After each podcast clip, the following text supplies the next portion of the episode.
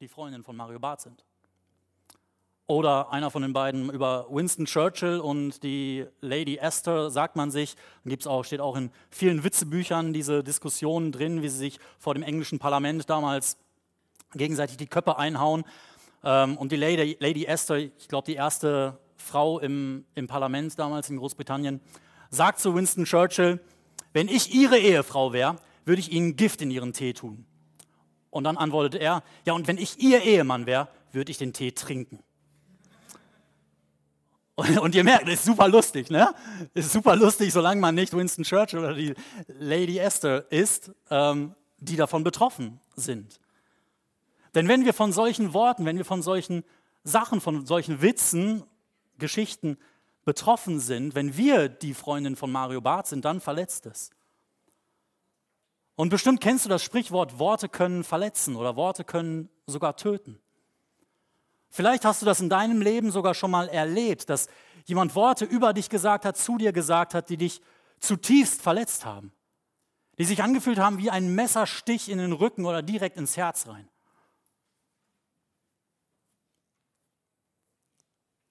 Und genau das ist das Spannende, das ist der Punkt, das ist die Idee, die Jesus hier anspricht. Als Gott dem Volk Israel dieses Gebot gegeben hat, du sollst keinen Mord begehen, da haben sich die Menschen sofort gefragt, okay, was heißt das? Wie weit darf ich gehen, bevor der Mord passiert ist? Die Frage, die wir Menschen uns natürlich bei Mord und solchen Sachen und eigentlich immer stellen, gerade wenn es um Gesetze von Gott geht, wann ist dieses Gesetz vollständig übertreten? Wann ist das beendet? Die Frage, die die Menschen sich gestellt haben, war, wann endet der Mord? Klar, natürlich irgendwie, wenn die andere Person, die ich irgendwie angegriffen habe, zu atmen aufhört oder zu leben aufhört. Ja, dann ist ein Mord vollendet. Das heißt, so weit darfst du nicht gehen. Die Frage, die Jesus hier aber aufwirft, ist nicht, wann endet ein Mord, sondern wann und womit beginnt Mord. Das ist ein kleiner, ein, ein feiner Unterschied. Und Jesus möchte uns herausfordern, zu überlegen, wo, womit und wann beginnt Mord. Seht ihr das in dem Text, wenn ihr, wenn ihr in euren Text guckt, den, der abgedruckt ist?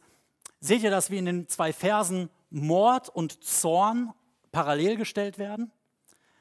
Er sagt einmal, ja, es steht in, in dem Gesetz Gottes, in den zehn Geboten, du sollst niemanden ermorden, du sollst keinen Mord begehen und dann, wenn du einen Mord begehst, wer einen Mord begeht, der soll vor Gericht gestellt werden und dann, ich sage euch, und damit sagt Jesus, so wie das Gesetz eigentlich verstanden werden soll, ist, wenn du zornig bist, dann sollst du vor Gericht gestellt werden. Das heißt, er stellt hier Mord und Zorn auf eine Ebene. Wenn du bisher gedacht hast, okay, mit den zehn Geboten und so weiter, du sollst nicht töten, du sollst niemanden ermorden, bist du auf der sicheren Seite, weil du noch niemandem den Atem so sehr geraubt hast, dass er aufgehört hat zu leben, dann überleg mal, warst du schon mal so richtig zornig auf jemanden? Auf deinen Ehepartner? Auf deine Geschwister? Hattest du schon mal dieses, oh, am liebsten, oh, wenn ich nicht so gut erzogen wäre, dann willkommen. Willkommen im Club der Mörder und Schwerverbrecher. Und noch lacht ihr.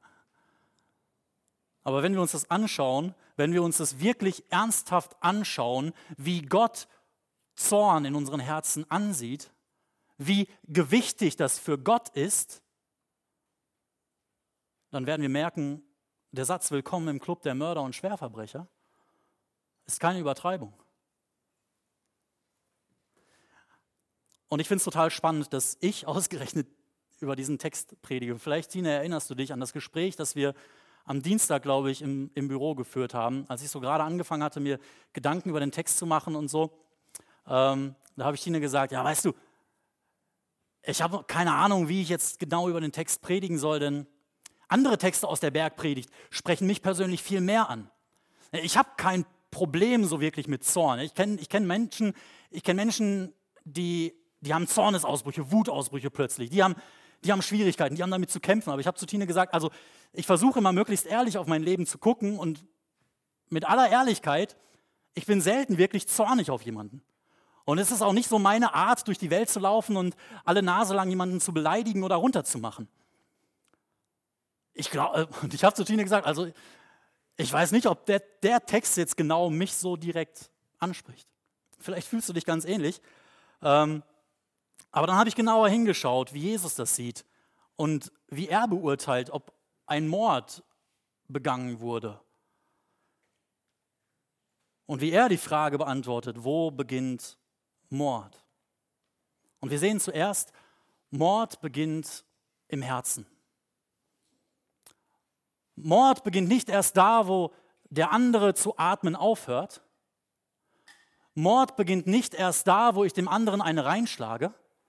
Mord beginnt noch nicht mal erst da, wo ich, wo ich mir überlege, oh, wie wäre das denn, wenn ich hier dem mit einem Messer die Kehle durchschneide oder sowas. Nein, nein. Mord beginnt im Herzen. Wer, wer einen Mord begeht vor Gericht, wer zornig auf seinen Bruder ist vor Gericht, Zorn im Herzen.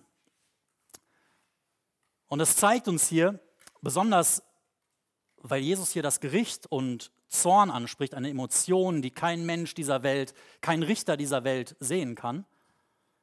Das zeigt uns hier, dass Jesus das Ganze auf, aus der göttlichen Ebene betrachtet wissen will. Wenn Jesus hier sagt, wer zornig ist in seinem Herzen, der gehört vor Gericht, dann meint er nicht einfach nur ein menschliches Gericht. Denn kein Richter dieser Welt kann Zorn in deinem Herzen sehen.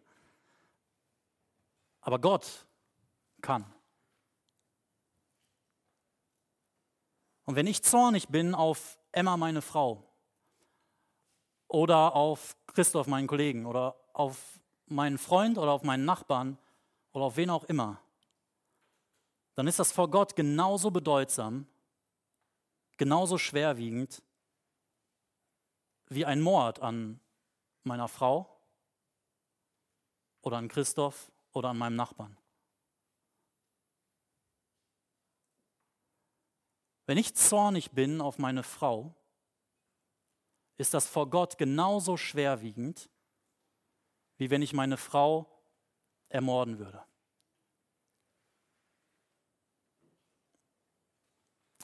Und wie schwerwiegend das ist, zeigt Jesus darin, dass er dieses Bild von Gericht und hohem Rat und den Feuern der Hölle verwendet.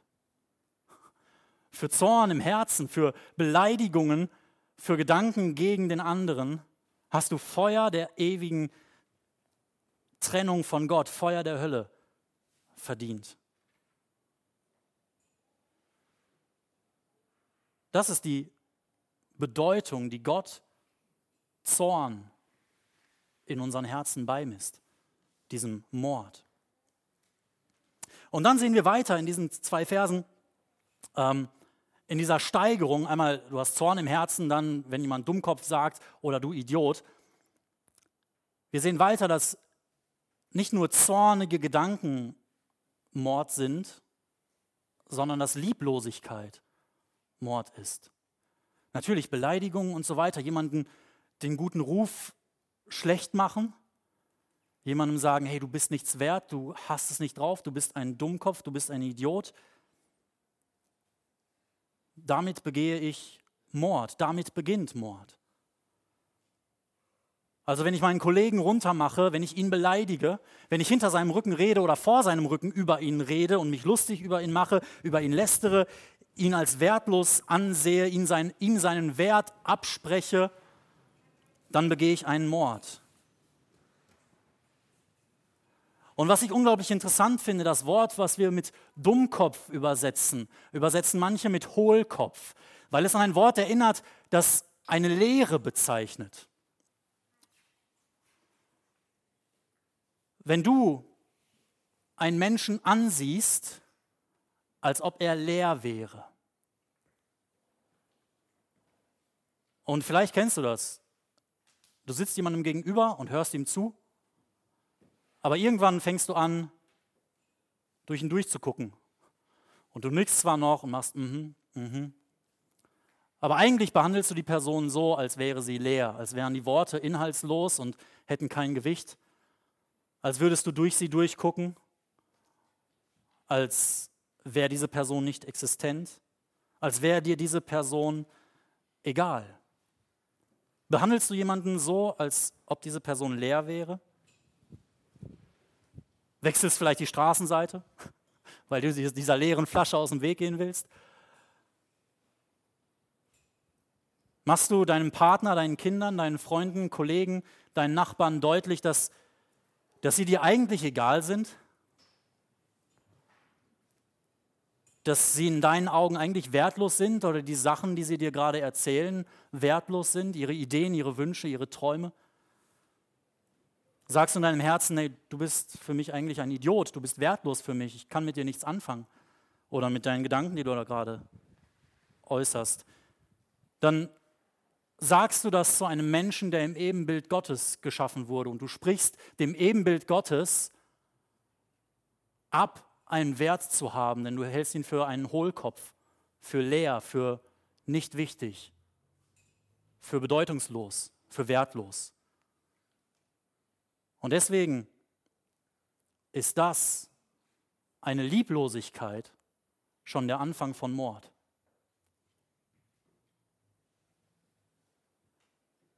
Denn diese Lieblosigkeit, so eine Lieblosigkeit und Zorn, der sich dann daraus entwickelt und Beleidigungen, die daraus kommen, ist der Anfang von der Zerstörung von Beziehungen und von der Zerstörung von Menschen.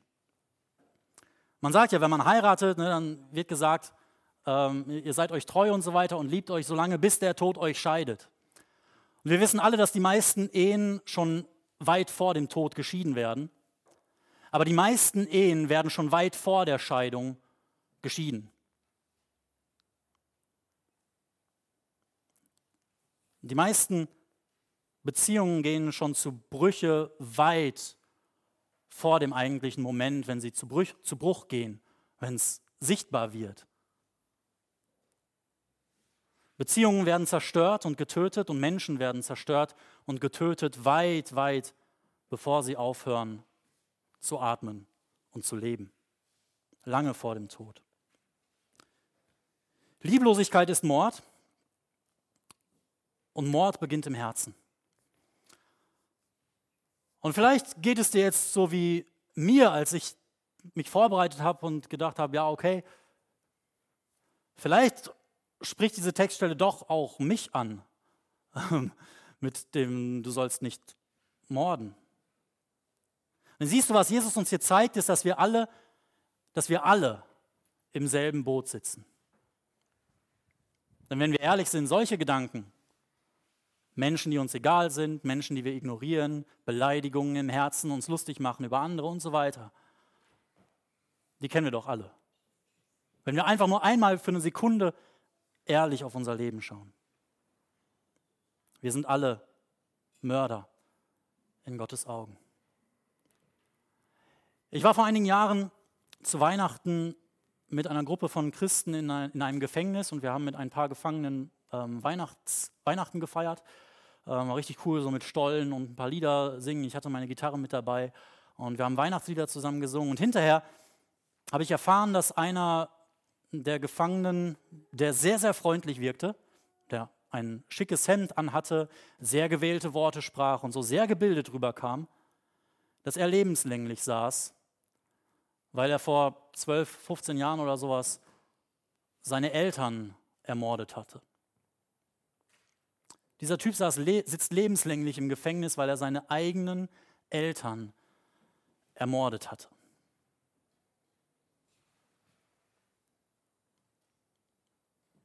Bin ich ein besserer Mensch als er, nur weil meine Eltern noch am Leben sind? Nur weil meine Eltern noch atmen? Wenn wir die Worte von Jesus hier auch nur ein bisschen ernst nehmen, dann müssen wir zu dem Ergebnis kommen, dass ich in keinster Weise ein besserer Mensch bin als dieser Mörder von seinen Eltern. Ich bin in keinster Weise ein besserer Mensch als er, der im Gefängnis sitzt, weil er seinen Eltern das Leben genommen hat. Paulus hat in 1 Timotheus, der, der große Apostel Paulus, in 1 Timotheus 1, Vers 15 geschrieben, dass Jesus Christus in die Welt gekommen ist, um Sünder zu retten, von denen er der Schlimmste ist. Und vielleicht, ja, man könnte meinen, okay, Paulus übertreibt da gern so ein bisschen, ja, so ein bisschen Dramatik reinbringen. Boah, sogar Paulus, den schlimmsten aller Sünder, hat Jesus gerettet. Dann gibt es auch Hoffnung für mich. Nein, was Paulus hier eigentlich sagt, ist, das müssten wir alle sagen. Ich bin der Schlimmste von allen Sündern. Was Paulus begriffen hat, ist, dass die Fähigkeit, einem Menschen das Leben zu nehmen, in uns allen angelegt ist. In uns allen drinsteckt.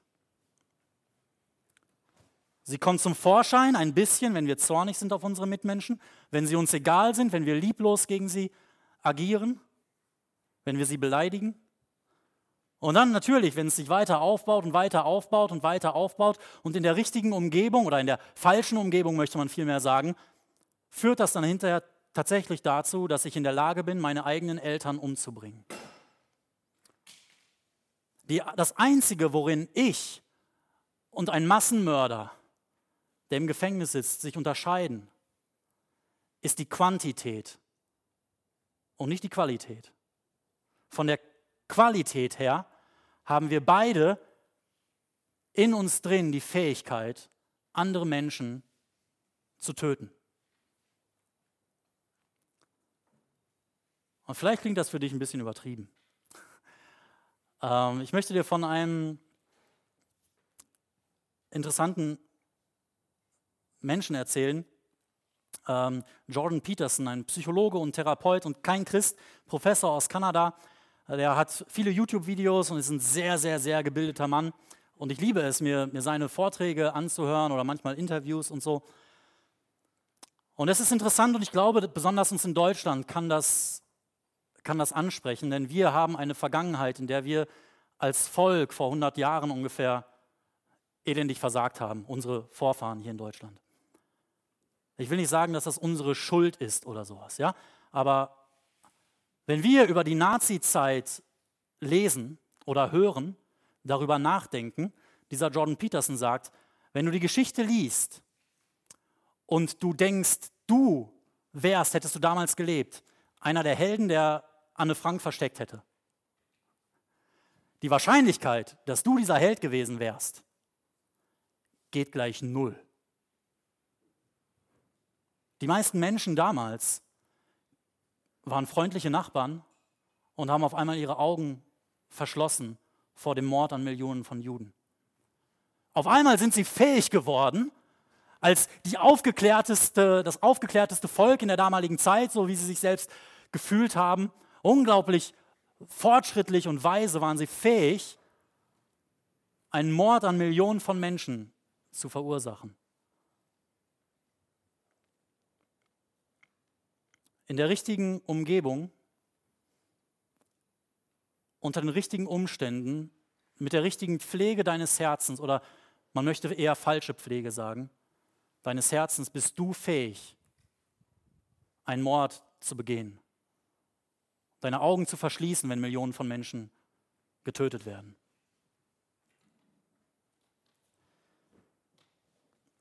Es ist so, wie wenn man zwei Samenkörner hat und das eine Samenkorn legt man in eine Schublade, wo es dunkel ist. Und das andere Samenkorn legt man in, in die Erde, in guten Boden und bewässert es und pflegt es. Und das Wetter spielt eine gute Rolle.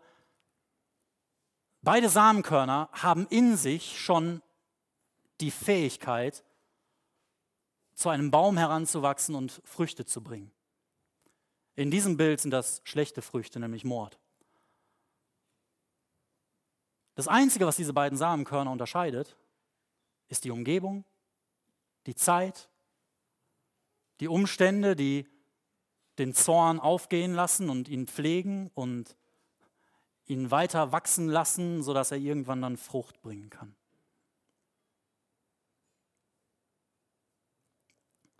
Seht ihr, dass Jesus uns hier zeigt, dass wir alle Mörder sind, weil es Gott nicht in erster Linie, nicht in erster Linie um die Taten geht, um die beendete Tat, sondern um unser Herz.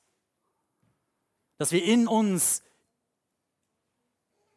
die Fähigkeit haben, einen Massenmord zu begehen oder Terrorist zu werden. Und das macht mich 0,00 Prozent besser als den schlimmsten Terroristen auf dieser Welt. Das macht dich 0,0 Prozent besser als den schlimmsten Terroristen und Massenmörder auf dieser Welt.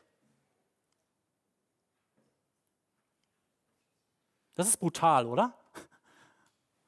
Also ich glaube, wenn ich euch den Sonntag vermiesen wollte, dann würde ich jetzt einfach aufhören und euch sagen, hey, cool, toll, Ephraim, du bist ein Massenmörder, du bist null besser als irgendein Massenmörder, der im Gefängnis sitzt. Ja, so ist das manchmal bei Jesus. Er ist brutal ehrlich. Er redet nicht um den heißen Brei herum. Er versucht nicht, die Standards von Gott und die Gesetze Gottes irgendwie schön zu reden oder sich zurechtzubiegen, anzupassen, sodass wir einigermaßen damit leben können und umgehen können. Nein, er sagt ganz eindeutig, wo das Problem liegt, nämlich in deinem und meinem Herzen. Das Mord schon viel früher beginnt. Und diese Ehrlichkeit zeigt uns nicht nur das Problem, sondern gleichzeitig auch die Lösung. Ich zitiere noch einmal diesen Jordan Peterson. Er hat gesagt, solange du nicht begreifst, dass du ein Mörder bist, also dass du die Fähigkeit hast, in den falschen Umständen einem Menschen die Kehle zuzudrücken und die Luft abzuschneiden, bis er stirbt. Solange du nicht begreifst, dass du ein Mörder bist, kannst du nicht moralisch gut sein. Solange du nicht begreifst, dass du ein riesiges Problem hast in deinem Herzen, nämlich dass du ein Mörder bist, kannst du nicht moralisch gut sein. Das heißt, wir müssen sehen, dass wir Mörder sind. Ich muss sehen, dass ich ein Mörder bin, damit ich überhaupt erst fähig werde, weniger zu morden. In Galater 4, da beschreibt uns die Bibel die Funktion von dem Gesetz Gottes. Und Spurgeon beschreibt beschreibt es so ein bisschen in, in seinen Predigten wie einen Spiegel. Er beschreibt das Gesetz Gottes wie einen Spiegel. Es soll uns zeigen, wie unendlich schuldig und schmutzig wir sind, wie, wie dreckig unser Herz ist, zu was wir in der Lage sind. Und es soll uns zeigen, dass wir einen Retter brauchen und dass wir einen Retter haben. Das Gesetz Gottes und auch dieses Gebot Gottes, du sollst niemanden ermorden, ist wie ein Spiegel, das zeigt uns Jesus auch hier, dass dir zeigt, hey, guck mal, wenn du in dein Herz schaust und auch nur ein bisschen Zorn siehst, wenn du jetzt an Menschen denkst, an die du eigentlich normalerweise nie denkst, weil du sie wie Hohlköpfe behandelst, dann hast du ein Problem in deinem Herzen. Dann bist du ein Mörder.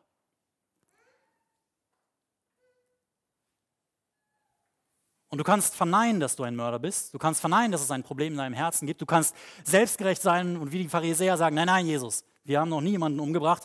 Äh, damit habe ich, hab ich kein Problem. Aber ohne dass das Problem in deinem Herzen gelöst wird, wirst du nicht fähig und ohne dass du das eingestehst, wirst du nicht fähig, weniger Zorn auf andere Menschen zu haben, andere Menschen weniger zu beleidigen. Denn wenn du so selbstgerecht auf dein Leben schaust und die Tatsache verneinst, dass du ein Mörder bist, dann blickst du überheblich auf alle Menschen hinunter, die auch nur ein bisschen Zorn in ihrem Leben haben, in ihrem Herzen haben, der nach außen sichtbar wird. Und damit tust du genau das, was Jesus hier uns zeigt, was Mord ist. Lieblosigkeit. Oder du kannst sehen, dass du ein Mörder bist und du kannst es auf einmal anerkennen und sagen, wow, Kacke, ich habe ein Problem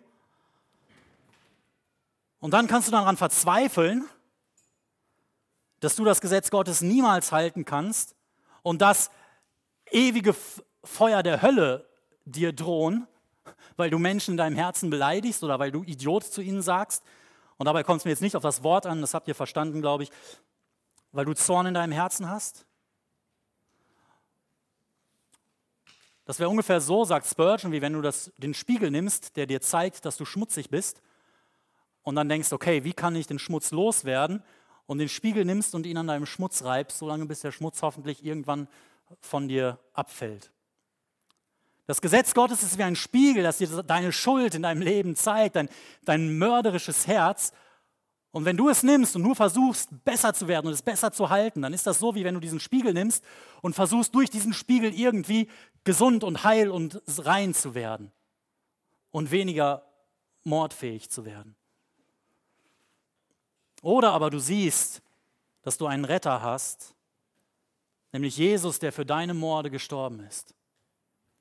Jesus, der für deine Morde alle Schuld und die Strafe der ewigen Hölle auf sich genommen hat, die Strafe der Getrenntheit von Gott auf sich genommen hat. Und der, damit du diese Strafe Gottes nicht ertragen musst. Du kannst sehen, dass Jesus in die Welt gekommen ist, um Sünder zu retten, von denen du der Schlimmste bist und von denen ich der Schlimmste bin. So wie Paulus der Schlimmste war. Aber Jesus bleibt an dieser Stelle noch nicht stehen. Und vielleicht ist euch das aufgefallen, dass ich bisher noch gar nicht über diese letzten beiden Bilder gesprochen habe, die Jesus hier verwendet. Ja, wenn du zum Altar gehst und dir fällt ein, dass du etwas gegen deinen Bruder hast, ähm, dann geh hin und versöhne dich mit ihm. Oder wenn du vor, zu einem Gerichtstermin kommst, weil du jemandem etwas schuldig bist, dann versuch dich vorher ihm, mit ihm zu versöhnen. Jesus zeigt uns durch diese zwei Beispiele, dass es Gott nicht nur darum geht, dass wir weniger Beziehungen zerstören, sondern dass das Gesetz, du sollst niemanden ermorden, dann erfüllt wird, wenn wir Versöhnung leben. Wenn wir versöhnte Beziehungen leben. Drama hier. Wahnsinn. Denn Gott möchte, dass Beziehungen geheilt werden, dass wir Versöhnung leben, dass Vergebung geschieht, wo Fehler passieren, dass wir unsere Fehler eingestehen und um Vergebung bitten, alles daran setzen, uns zu versöhnen mit den Menschen, mit denen wir in einer Beziehung stehen. Seht ihr, Gott möchte nicht nur keine toten Beziehungen, Gott möchte lebendige, versöhnte Beziehungen. Feste Beziehungen, die geprägt sind von, von gegenseitiger Versöhnung, von Annahme, von Liebe. Und jetzt mal ehrlich, wenn du in so einer Welt leben könntest, würdest du nicht Ja sagen? Eine Welt, in der deine Beziehungen geprägt wären von Versöhnung, von Annahme, von Liebe? Das ist das Bild, das Jesus uns hier malt dass in seinem Königreich, in seiner Gemeinde, in seiner Kirche erlebt für Potsdam, leben Beziehungen, wird das Gesetz Gottes eingehalten, in dem Beziehungen existieren, die geprägt sind von Versöhnung, von Annahme und von Liebe.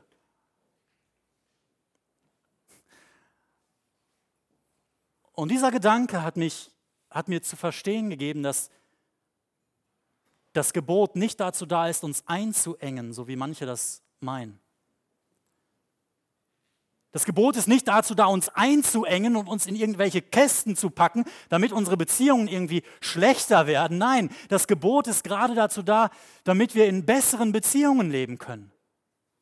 Damit weniger tote, zerstörte, verletzte Menschen und Beziehungen in unserer Umgebung sind. Das Gebot ist dazu da, um unsere Beziehungen besser und schöner zu machen. Aber wenn wir in unseren Herzen alle Mörder sind, wie, woher nehmen wir dann die Kraft, Versöhnung zu leben in unseren Beziehungen? Und ich denke, da finden wir einen Hinweis auf die Kraftquelle in Vers 23. Wenn du deine Gabe zum Altar bringst, das heißt, wenn du gehst und dich bereit machst, Gott anzubeten, wenn du gehst und dich bereit machst, Gott zu loben und dir dann einfällt, dass eine Beziehung ist, die unversöhnt ist, dann geh und bring die Beziehung in Ordnung. Solange es an dir liegt, bring die Beziehung in Ordnung. Lebe Versöhnung. Das heißt hier nicht, Achtung, Achtung, du bist ein schlechter Christ, wenn du jetzt nachher zum Abendmahl gehst und irgendwie jetzt nicht sofort deine Mama anrufst, um dich bei ihr zu entschuldigen und so weiter. Das heißt es nicht. Das zeigt die Dringlichkeit und wie wichtig Gott Versöhnung ist, wie wichtig Gott versöhnte Beziehungen sind. Aber das zeigt uns auch, dass in der Vorbereitung und in dem Bereitmachen, Gott zu begegnen, findest du auf einmal die Kraft, Versöhnung zu leben. Denn wenn du zu Gott kommst und ihm begegnest und du daran denkst, dass du genauso ein Verbrecher und Mörder bist wie der Mann, der seine beiden Eltern ermordet hat. Wenn du dann dem Gott begegnest, der als erstes Versöhnung gelebt hat, der seinen Sohn auf dem Altar der Welt und Menschheitsgeschichte geopfert hat für deine Morde, dann wird dich das weich machen. Dann kannst du nicht mehr abfällig auf andere runterschauen. Und dann findest du die Kraft, umzudrehen und zu sagen, okay, dieser Gott versöhnt sich mit mir, der ich mitschuldig bin am Tod seines Sohnes. Der hat seinen Sohn gesandt, um Sünder zu retten, wie mich, den schlimmsten von allen. Er versöhnt sich mit mir, damit ich mich versöhnen kann mit anderen, damit ich versöhnte Beziehungen leben kann. Wenn du diese Liebe Gottes wirklich erlebst, dann erlebst du, wie sie dein Herz verändert und deine Beziehungen versöhnt werden können.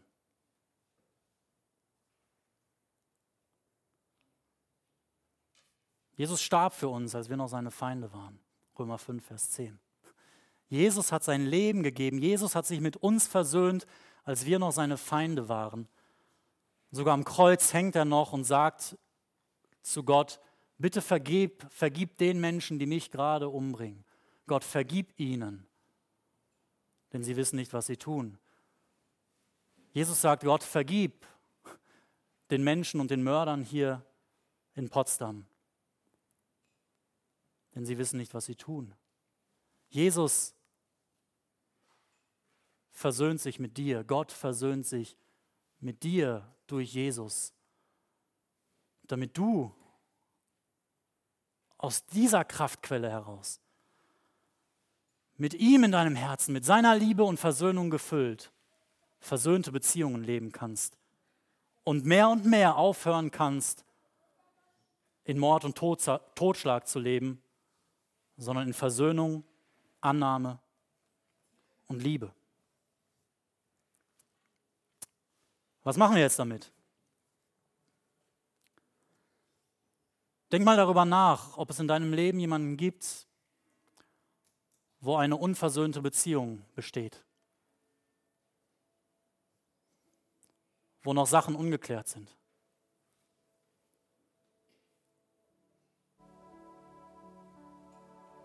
Willst du den Zorn und die Unversöhnung in deinem Leben wirklich reifen lassen? Glaubst du, das erfüllt dein Leben? Oder willst du alles daran setzen, Versöhnung zu leben?